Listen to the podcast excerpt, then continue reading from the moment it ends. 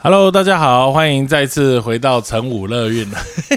今天今天真的很难得邀请到这个惠宇妈妈跟先生哈，这个还有这个是老大，对，这个是老大，一起来跟大家分享你的这个怀孕跟生产的过程然后会请慧宇妈咪来哈，其实事实上这是现在已经。很少碰到这种状况，应该也不是说很少啦，哦，就是说，呃，现在因为试管婴儿的呃这个医疗科技的进步，所以呃大家想要怀孕。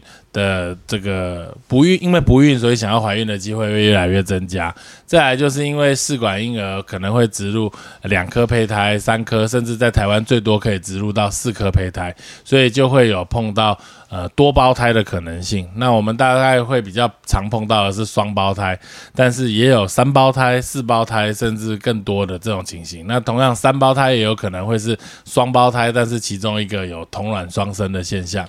这些都有可能，所以今天要请慧宇妈咪来跟大家分享，是因为慧宇慧宇妈咪怀了三胞胎，然后而且都顺利生产这样子，所以呃今天很难得有机会，而且慧宇妈妈愿意接受我们的访问哈，就是来聊聊这个从试管到三胞胎的整个怀孕的过程，然后到生产后以及现在六个多月的产况。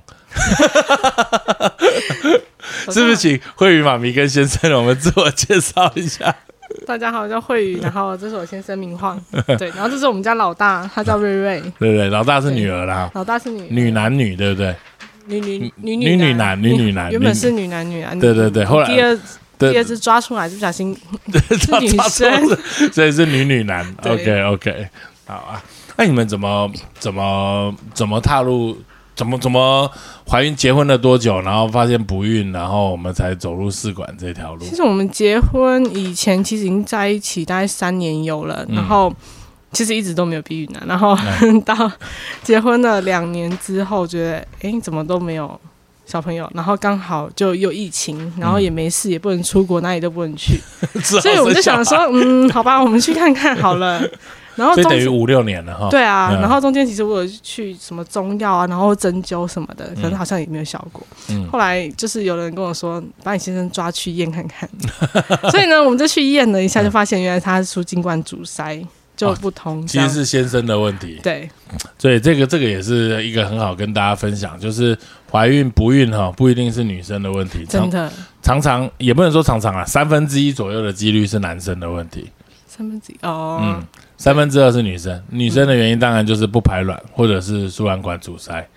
对，然后男生的话大概就是精液量、精虫太少、活动力太少，或者是无精症这些，大概这些可能性。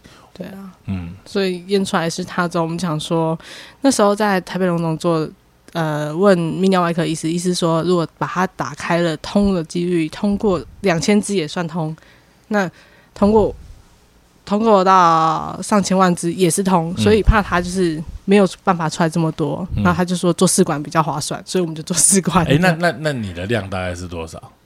金金虫的量？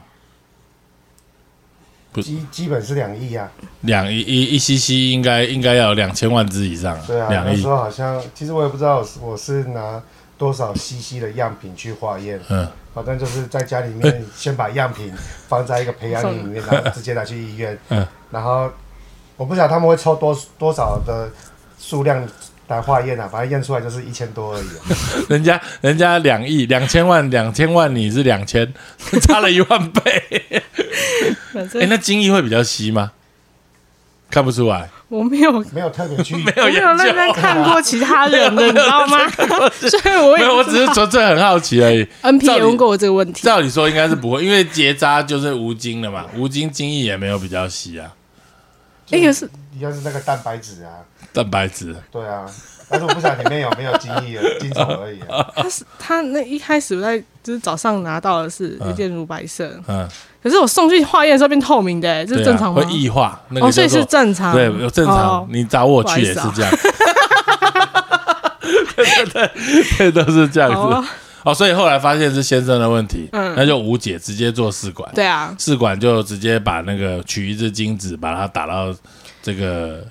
卵子里面嘛，对啊，这个要做 ICSI，对不对？嗯嗯可是我们的费用很高，为什么？因为我不小心取了三十颗卵子，然后他说那我说很健康，他说那取了三十颗卵，天哪！我就不知道怎么办，然后你就三十颗都受精，都冷冻啊，然后再解冻啊什么的，反正过程中过了。花了更多钱的，所以所以你你你现在还有很多卵冻的，我那还有四颗吧，有人要吗？有人要吗？哎，优良品种哎，生出来小孩会长 一百七十五，每个都双眼皮，双眼皮，每个都双眼皮，哇，真好。我后来所以试管一次就成功了，嗯，哇，那很好哎，对啊。那你那时候是植入几颗胚胎？四个胚胎，四颗放四颗，嗯，OK，然后先然后就。就是三个受孕成功，对啊，嗯，然后因为三个状况，好像每周呃怀孕之后就会去量她大小啊、心跳什么的，然后三个心跳都很好，然后大小也差不多，所以那时候去。回回回诊的时候，他跟我说一定要减胎，不然怕三个都会留不住。嗯，然后我就很紧张。他说你去找柯长敏科医师看，然后科医师也说要减胎。然后因为那时候前期就是一个学姐陪着我，嗯，然后那学姐对我很好，她就一直陪着我去做。然后后来我们想了很久，就说嗯。那那找一下林医师好了，因为 Google 是多胞胎就找到林医师，Google 多胞胎找我名字，我就觉得决定找着学姐一起来找你了。对你第一次，因为先生前面比较比较没有参与，对啊，后期的时候，你其实我印象深刻，哎，就是你你在我这不是客套话，就是你在很早起来的时候，你来大概十周左右吧。嗯，差不多十周十周左右，然后你就一进来就这样晃进来，这样子就很开心，这样进来，一个女的好像就是你说的所谓学姐陪进来，然后我就说三胞胎哦，三胞胎就是，哎，你有想要减胎吗？然后你就说没有啊，我要生三个。我说哦好啊，OK。我说我看你个性应该可以，看你身高跟个性应该是 OK。然后你就这样就决定了，对啊，就这么简单啊，对啊，要不然都一样大，我怎么可能舍得把他们剪掉？真的，那时候想说，我学姐大概一百五十几公分，大概双生双胞胎，那我一百七应该可以吧？而且我 记得我有跟你讲说，哎，我我之前才生一对三胞胎，而且他也是三个都生，然后他他是八周、九周、十周，每个礼拜都来，然后我就问他说，呃，那你决定好要剪哪一个了吗？还是我们可以大一点，我帮你看男女，你再决定哪一个？然后他就斩钉截铁的跟我说，一定要剪胎吗？然后我那时候其实有一点被 hit 到，因为从来没有人跟我这样讲，大部分就是比如说你说黄振宇也这样跟你讲，柯昌明也这样跟你讲，然后我们也很习惯，就是说啊，应该生双胞胎会比较安全啊，哦，这个三胞胎可能一定会早产，一定会怎样，叭叭叭，总是都是提供负面的资讯。他就跟我说，那我可以生三个吗？然后我就说，哎哎，真的可以哦，可以生三个这样子啊。他就说好，那我不想减胎，然后我们就继续了。那你你也是一样，都一样大，谁舍得减胎？对你也是一样。那我说，你说可以生三个吗？我说可以。他说好，那好，然后你就很高兴的就出去了，那你就可以。那我问到我答案，那你就走啦。而且穿衣服都照好了。对对对。那你在怀三胞胎有没有特别的感觉，或者是就是在怀孕随着周数一直走，然后你会可能知道男生女生，然后。一定不可能一路顺嘛，哦，你可能会恶心想吐怎么样？中间有没有曾经有想过要减胎的念头？没有想减胎，但唯一我觉得最不舒服的前四个月。前四个月，我只要一饿就会吐，所以我学姐都不敢让我饿到。办公室所有 准备的零食一直准备着，嗯，然后就是一饿就吃，嗯，对，只要饿就会想吐，其他时间就还好。有时候吃到会觉得生气，一直吃，嗯，对，其实也没有很饿，可是就是会一直想吐，嗯。可是吃了就没事了，吃了就没事。除了这个之外，就剩要生之前的一个礼拜，一直跟你说我想生了。那时候之除此之外，好像没有什么特别不舒服。哎，我我们我们要知道，我们怀孕人是设计否怀一个小朋友啦。那你两个小朋友，我们的肚子大概可以装五千到五千五百克。所以假设我们怀三胞胎，还是五千到五千五百克。怀四胞胎还是一样这个大小，所以大家可以稍微想一下，比如说我们单胞胎小朋友大概两千五、三千五，最大好像四千以上就算巨婴了，那顶多就四千。但是如果双胞胎的话，五千到五千五就是一个大概就是两千五百克，那大概就我们所谓认定单胞胎最小大概可以接受的范围。嗯，所以我们觉得双胞胎，呃，这也是可以接受的状况。那三胞胎来说的话，我们就把五千五除以三，一个大概就剩一千八、一千九。那我们就相对相相对来说就感觉比较小。然后一千八、一千九大概就是怀孕在三十二周左右的大小。所以一般来说，三胞胎我们会在三十二周左右生，原因是因为它可能我们的肚子就撑不下去了。那同理可证，如果是四胞胎的话，一个大概就是一千三，嗯，哦，一千三、一千四，那一千三、一千四的话，大概就是二十九周到三十周。请问妈妈，你几周才生？三五加五，三五加五，超强的。三你还不想让我生哈？我觉得不是，因为你太轻松了。因为他每次来就这样子晃进来，而且还给我这样子小小快步进来。那三十五周，我就说，嗯，感觉好像可以再撑一下。不想，其实到最后一个礼拜真的有点重哎。只有到最，只有到最后一个礼拜。对啊，而且妈妈出生的体重已经远超过五千五千五了。我们怀孕前要生的之前的时候，觉得应该有七千。嗯，这个最最后啊，长大，最后有一点失望，差一点点。后来你三个生多重？两一个两，第老大两千一，老二两千二，然后老三两千三。对，而且都是两千一百多，快两千二，两千两百多，快两千三，两千三百多，快两千四，所以加起来是六千八百多克。将近。对，嗯，超强。你那时候肚子跟山一样，这很大吗？超级大，好像看起来真的很大。对啊，六千八百多，哎，超强的。我我我，这是我生过最大的妈妈。嗯，谢谢。我之前生过一个双胞胎，是三千一跟三千四，加起来是六千五。三双胞胎也要三千，一个三千一，一个三千四。对，然后上个月，哎，上个礼拜我们同事有生一个三千八百多跟两千八百多。然后加起来是六千六到六千七，还没有人超过你。你好像六八四一还是多少？好像是哦，超强的。你们好像那个先生有把它分享到爆料公社。对啊，我出来之后我就躺在，反正又不能动嘛，我就吃完饭我就躺着。他很忙哎，他超忙的，嗯，超级忙，就一直打手机，然后再回讯息，他很认真在回，很认真。真的，因为那你先生在那个太太怀孕的过程中有没有？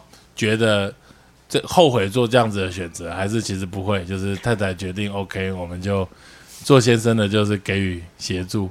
其实基本上他决定 OK 就 OK 啊。嗯嗯嗯。然后这东西说简单一点，就因为他是我太太是大家庭啊，大大便比较多人，因为生三胞胎很多要思考的后续的问题。嗯。就最简单就是照顾嘛，照顾就是人啊。啊，冷的话，他们大家庭的话可以省，其实省下蛮多钱。有一些亲戚有帮手帮忙照顾，而且有时候其实不一定是钱的问题，是你交给保姆，你相不相信他或者怎么样这些。而且是到时候想说啊，如果说真的没有人照顾的话，我们就是花钱请外佣、请保姆，还是就是请到家里面来照顾那种，嗯，那种。都是钱可以解决的，而且想办法努力赚钱啊！对对对，其实我觉得个性很重要。你们的想法真的是很乐观，然后就是反正不行，我就再想办法嘛，总有办法可以解决这样子。其实说到刚刚你们讲的那个减胎的话，我之前就有跟他讨论过了，因为后来想一想，生三个真的压力很大，然后还有一些有的没有的。嗯。然后后来其实我在那时候跟他讲，第一次跟他讲说，要不要考虑减胎？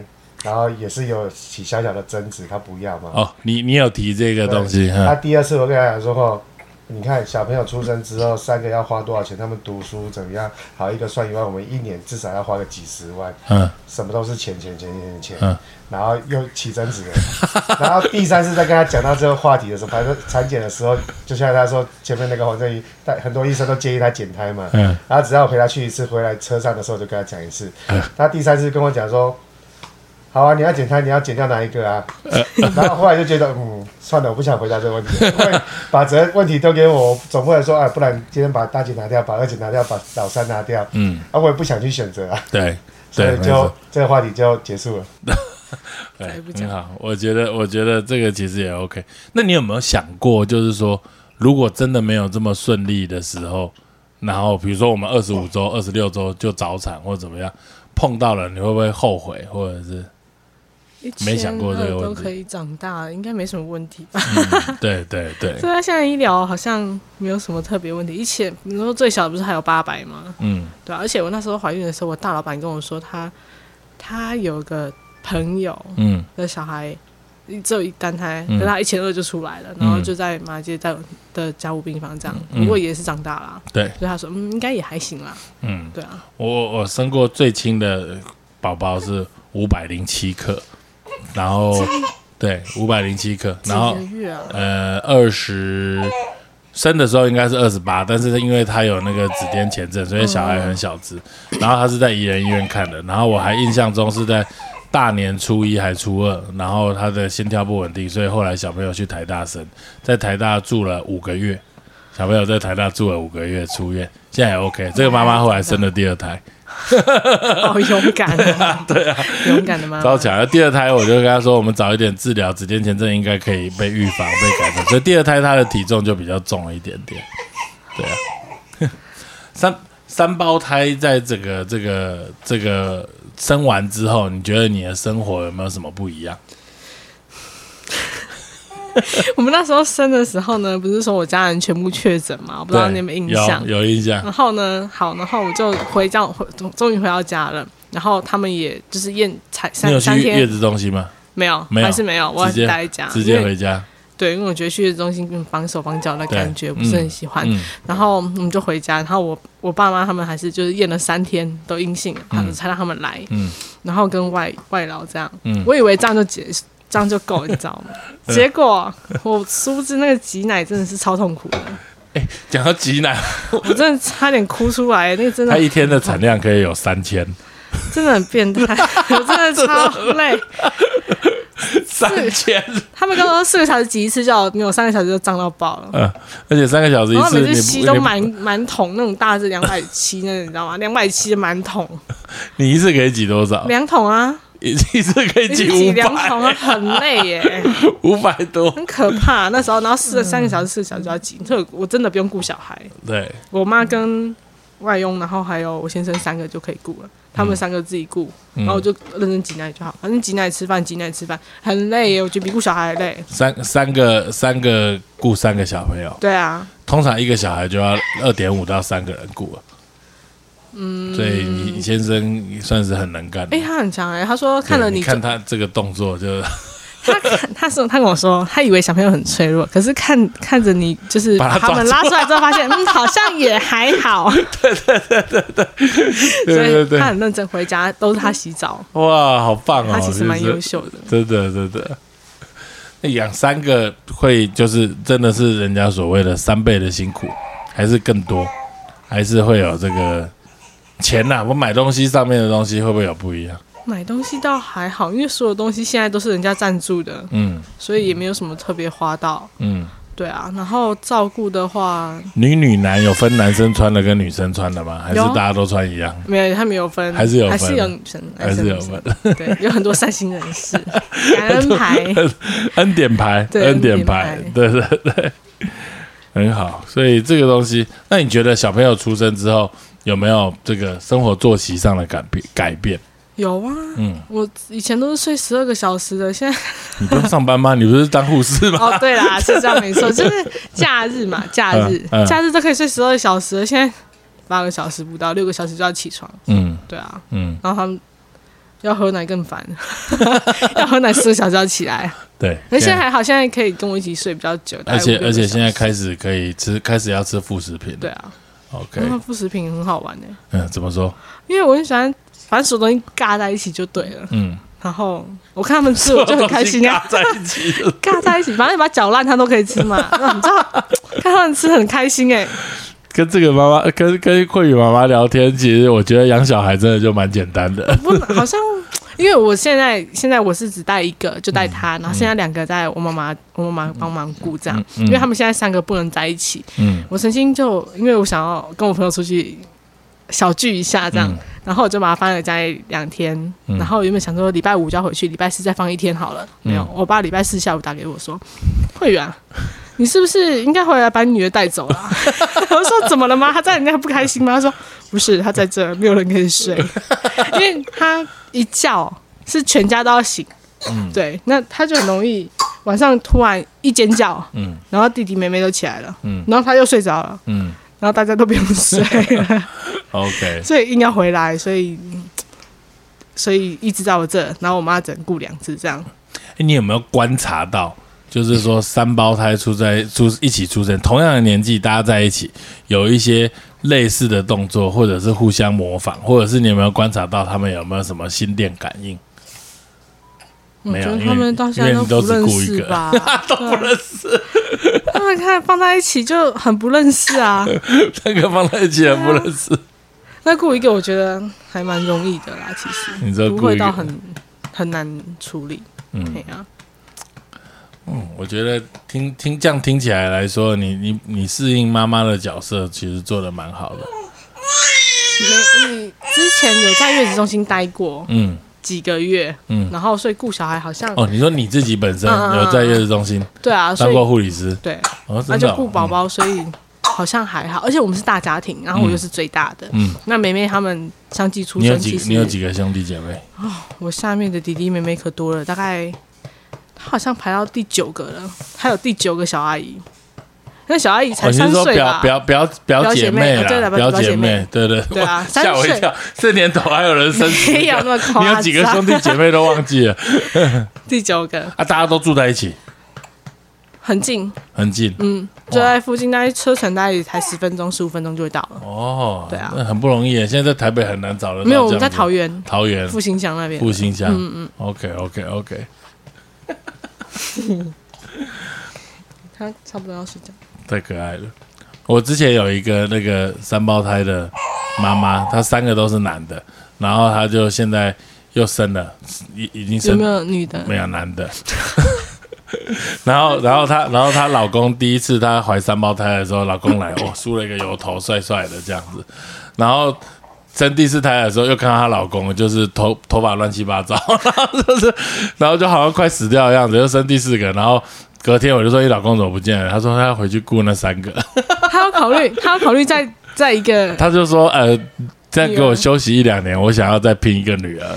是我我我们家就也很酷，我妹我表妹她们家四个都女生，然哦”后他已经有生四个了，我表妹哎、不是我表妹，哦我我舅我舅舅我舅舅生四个都女的，对。然后我那是舅妈嘛嗯，舅妈她姐姐四个都男的，超烦。造化弄人。对，我们跟她说拼第五个都有了，你有没有因为生现在这样等于怀孕有三胞胎，然后到你顺利生产，然后有没有相同的妈妈？因为你你你在这个粉丝团啊，或者是爆料公司有讲了这些东西的话，有没有一些怀多胞胎的妈妈跟去跟你分享，或者是请你给他们一些意见有一？个有一个三胞胎，他说他验出有个个私私讯给我先生，嗯他说他也目前也是怀三胞三就三个，嗯然后我先生就问他说：“那那你身高多高？”他说：“一五六。”他说：“嗯，你还是赶快咨询医师好了，一百五十六公分，真的不太能不太能确定你这样可以。”其实是其实实是天时地利人和，真的。但是我我不会说身高比较矮的就不行，但是他可能没有办法怀到你这么大啦，就是六千多。但基本上以我们的本来的目标 五千五千五，一般的妈妈不管你身高多少，应该都可以做得到。然后只是说，就相对来说会比较早产一点点。那目前来说，其实以医学上面来说，呃，满三十二三周之后的生产，基本上长期都没有任何并发症。三十周以上并发症的几率也都很低，嗯，所以理论上来说，三胞胎三个都生，应该是没有什么问题。但这些事情就是我们希望能够在产前的时候做咨询，然后不要跟妈妈说你只有一条路，就是要选择终止，然后让爸爸妈妈有时候就会很困惑，到底要拿哪一个，好像拿哪一个都不对，就是这样。其实照出来，如果心跳都很好，然后大小其实也都在很成长范围内，把它拿掉感觉很残忍。对啊，就是这样。应该没有人下得了手吧？有了，还是有人，当然还是有人做选择。好可怕。那你觉得你本身是护理师，护理背景，对于怀孕这件事情，或者是三胞胎这件事情，会不会有帮助？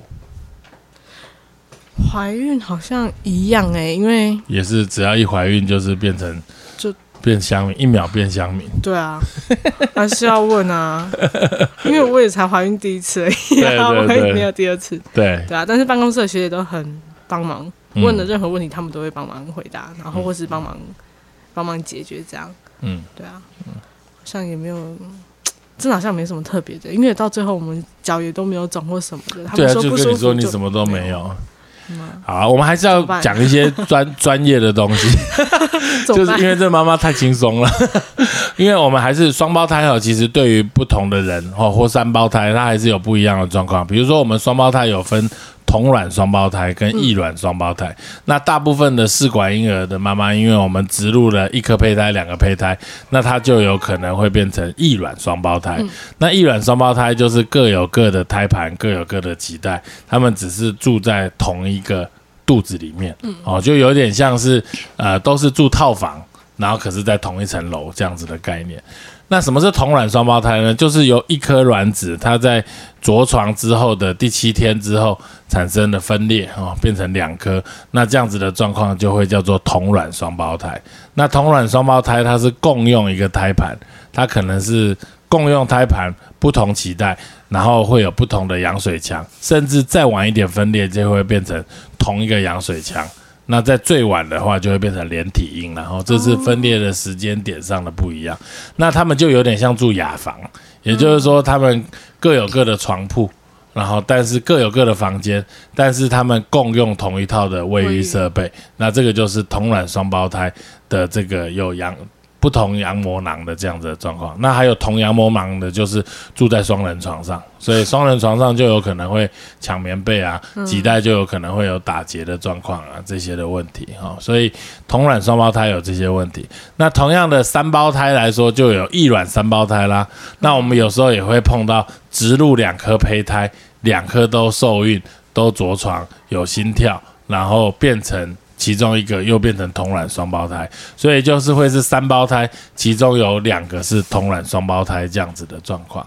那这种情形的风险就一样哈，就是它是双胞胎的风险，但是其中一个又是同卵的风险，那就会比较大。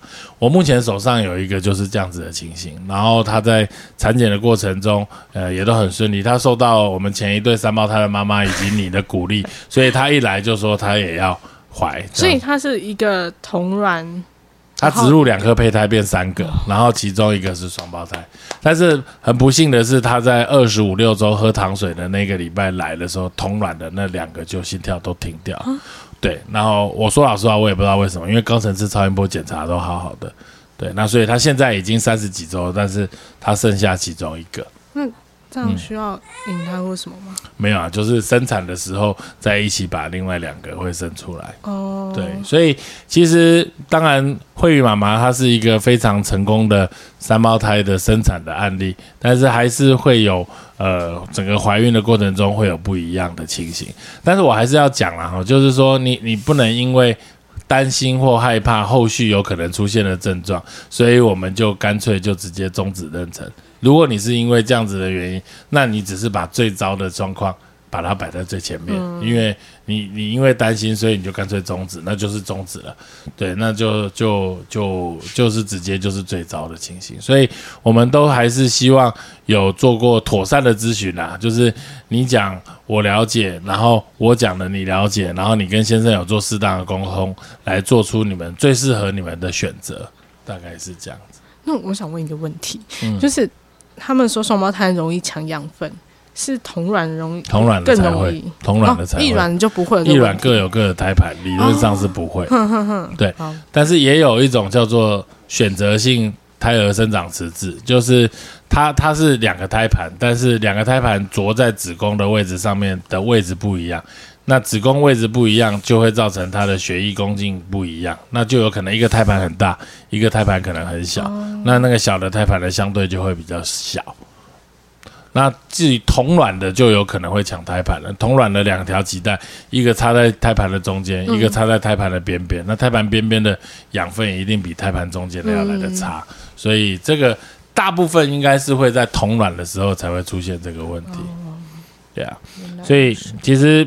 我们从一开始，你有你很有信心，然后怀孕，然后产检的过程中，我们也每一次看，哎，三个大小都差不多，羊水的量也都差不多，那确实出生体重也是差不多，两千一百多，两千两百多，两千三百多，对啊，所以很厉害，总共加起来是六千八百克，这样没错，可是差三天变双子，三个双子哎，然后呢，双子是好还是不好？我很害怕，不要怕，我很害怕。这个我不能评断星座，因为那个我们听众有双子座的，应该很多，可是我很怕，很怕，对啊。好，你有没有什么话想要给我们这个怀多胞胎的妈咪的一个鼓励？因为我觉得你很适合给大家一些鼓励的话。应该就像你说的，就是我觉得如果可以的话，先坚持住，然后反正之后有什么症状，其实都可以，现在医疗基本上都可以改善啦。嗯，对啊，所以有留下比较多的小孩，未来比较，就是如果真中间真的有发生什么状况，至少都还有，都还就是还有可以留住。嗯，很怕前面如果先终，就像你说先终止他了，那后面如果有什么问题的话，就怕就真的都没了。嗯，对啊。嗯，然后鼓励哦，嗯，怎么说呢？我觉得做试管很辛苦啦，就是希望做试管的妈妈就会加油，因为其实放一次成功真的没有这么容易。嗯，那其实你会做试管，就表示你想要小孩，所以其实嗯，多试几次也没关系。一定会成功的。现在医疗真的太发达，所以我觉得成功几率真的很高，就不要放弃这样。对啊，应该还是说，就是如果有有想要怀孕生产的妈妈，然后不管你是单身或者是已有对象，如果你有单身的情形，年纪也已经渐长的话，我们就会建议可能要在一个适当的时间，特别在三十二岁之后，尽早。进行冻卵的这种状况，然后先把自己留一个备胎，呃，给自己一条呃这个后路可以选择。那如果你跟先生已经呃有结婚了，也有共识想要生小孩啊，只是不想现在生，那也可以考虑先做试管，然后把这个受精卵冻起来。等你年纪再大一点的时候，你现在冻起来的受精卵是在你比较年轻的时候，那这个受精卵的品质也都会比较好。对对，所以。你可以选择先冻，然后几年后再植入，这个东西都会留下一个比较好的胚胎。那也不用说真的到了年纪想要大大了想要生小孩，这时候呃卵子的功能不好，然后相对的子宫的环境你要再取卵，卵巢的功能也不像年轻的时候这么好的状况下，你可能会需要花费两倍、三倍、五倍的时间才可以取到。稍微好一点品质的卵，那这个花费的物力、财力跟精跟这个心力啊，心力，这个其实事实上是蛮蛮大的压力嗯，我们下个礼拜会请这个刘志宏教授，他也会分享这个关于男性不孕的一些原因跟。跟一些治疗的方式，然后，因为我们讨论了很多不孕症都是女性的这一块，然后男性其实也有很多的原因会造成不孕。那这一块，我们也希望能够借由呃这个专业的 pockets，然后来给这些不孕的妈妈能够有另外的一些想法。哎，我想问一个问题，请说。台湾这么多捐精啊，嗯，台湾也有捐精吗？也有捐精。那呃，应该说，假如我未婚，嗯，那我我现在我没有想要，我不想要有另一半，但我想要小孩，嗯，那我要怎么去？目前在台湾不行。那捐精是干嘛用的？捐精就是比如说像先生是无精症的状况下。哦，所以是要他无精症的状况下才能，就是我刚刚已经结婚了，那他现在是无精症状况，所以我才能去拿别人的精子。对，也有可能，比如说先生因为呃这个睾丸有长肿瘤啊，所以他的睾丸拿掉了。他的射护腺有长肿瘤，做了化疗，所以他变成精子全部都是死掉，或者是没有好的精子，这些就有可能会需要捐精。那那那反过来来说，年纪大了取不到卵，所以也有捐卵这样子的问题。不管捐精或捐卵，现在在台湾这个是一个很大的 issue，就是我们已经通过了同性婚姻法，但是同性婚姻的人没有办法在台湾。用人工生殖的方法取得他们想要的孩子，不管是两个男或两个女，他们同性结婚，目前在台湾都没有办法合法的生孩子。那这个也是需要这个修法才有办法调整。台湾现在的这个人工生殖法，就一定要是合法夫妻才能够做这个人工生殖。那这一块，那这个其实，在在国外哈，就是我我们讲就是法律比较完整的地方，都已经呃有一些国家可以这样子做，包含你可以选择你要捐卵的对象是谁，你想要精子的捐赠者是谁，他的长相、身高、体重、蓝眼睛、什么头发，然后不同的价位，这当然已经感觉是比较商业化，但其实我们必须尊重就是生孩子，因为我们现在已经尊重了，就是呃同性的爸爸妈妈。那是不是一个未婚？就像你刚刚说的，未婚我也不想要结婚，但是我可不可以有孩子？那反过来，我如果是未婚的男生，我可不可以有孩子？那这个东西牵涉到的，其实绝对不是是医疗，因为医疗绝对做得到，因为有没有结婚跟没有结婚在医疗上是一样的。那牵扯到的大部分是伦理方面的问题。那伦理方面的问题，当然正反两边的意见就会比较多。那这个就是要靠大家的智慧，还有就是社会这个大家的进步，然后我们可以接受到什么样的程度？因为这个没有对或错，这个就是大家能接受，那大概就可以。好，所以其实有蛮多想法的啦，就就就就会会会需要，这要时间。但我觉得这个我们还有很大的进步空间，而且速度要更快，不然这些人年华已老去。对啊，真的。哎，我跟你讲一件好笑的事。我听你看，就是那时候叫你赖的时候，他不是写乘五吗？我一直以为那个乘五是你衣服的 size。我不知道。然后后来长得像金城武。对，就是后来有一个 我有一个学姐跟我说，没有。她觉得她长相金城武，所以她叫陈武。我说我我一直以为陈武是她的 size 哎，哦，好吧。现在是越来越肥了，对对对。Sorry，没有没有没有是没有，我只是当初的想法觉得好笑而已。好，今天真的非常谢谢慧宇妈咪来接受我们的访问，谢谢。然后也希望慧宇妈咪的这个三胞胎的故事能够鼓励更多多胞胎的妈妈哈，就是。减胎不是唯一的路啊，然后也是有人呃硬着头皮撑过去也很很顺，然后然后当然就是不管有没有减胎，都是尊重你们的选择，然后既然选择了，就不要后悔，不要放弃，然后要跟先生好好的一起携手扶持，才可以这个有这个美好的家庭。